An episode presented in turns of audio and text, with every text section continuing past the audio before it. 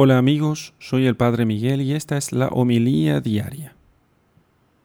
Lectura del Santo Evangelio según San Lucas capítulo 11 versículos 29 al 32.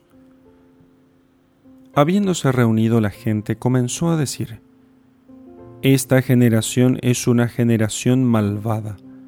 Pide un signo pero no se le dará otro signo que el signo de Jonás porque así como Jonás fue signo para los ninivitas, así lo será el Hijo del Hombre para esta generación.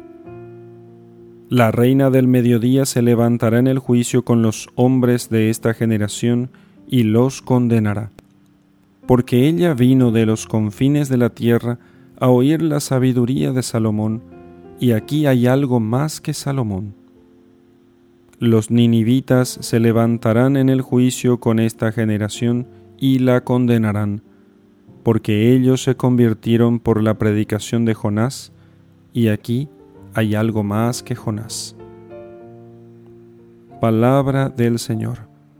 Gloria a ti, Señor Jesús.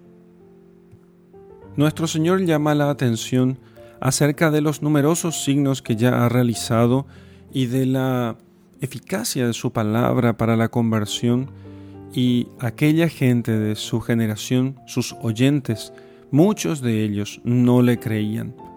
Se asombraba Jesús, dice la Escritura muchas veces, de su falta de fe y de cómo ellos, teniendo delante al Hijo de Dios, sin embargo, no creían porque tenían la mente como embotada.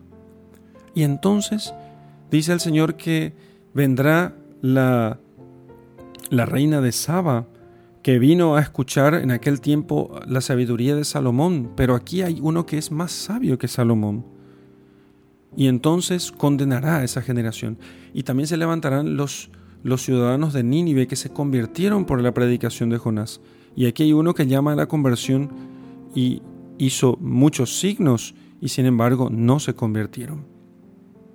Pensemos nosotros en los dos mil años de historia de la Iglesia ha habido incontables signos, numerosísimos predicadores que nos han llamado a la conversión. No podemos olvidar que también en el último siglo XX la Santísima Virgen se ha aparecido numerosas veces, siempre para llamarnos a la penitencia, a la conversión. Y sin embargo, parece que el mundo no oye. Pero examinémonos a nosotros mismos, examinemos nuestra conciencia y pensemos si nosotros no somos de aquellos incrédulos que causan tanto asombro en el Señor, por los cuales Él puede decir, les he mostrado todo, les he dado todo, les he hablado de mil modos y no se convirtieron. Pidamos al Señor la gracia de la conversión. En el nombre del Padre y del Hijo y del Espíritu Santo. Amén.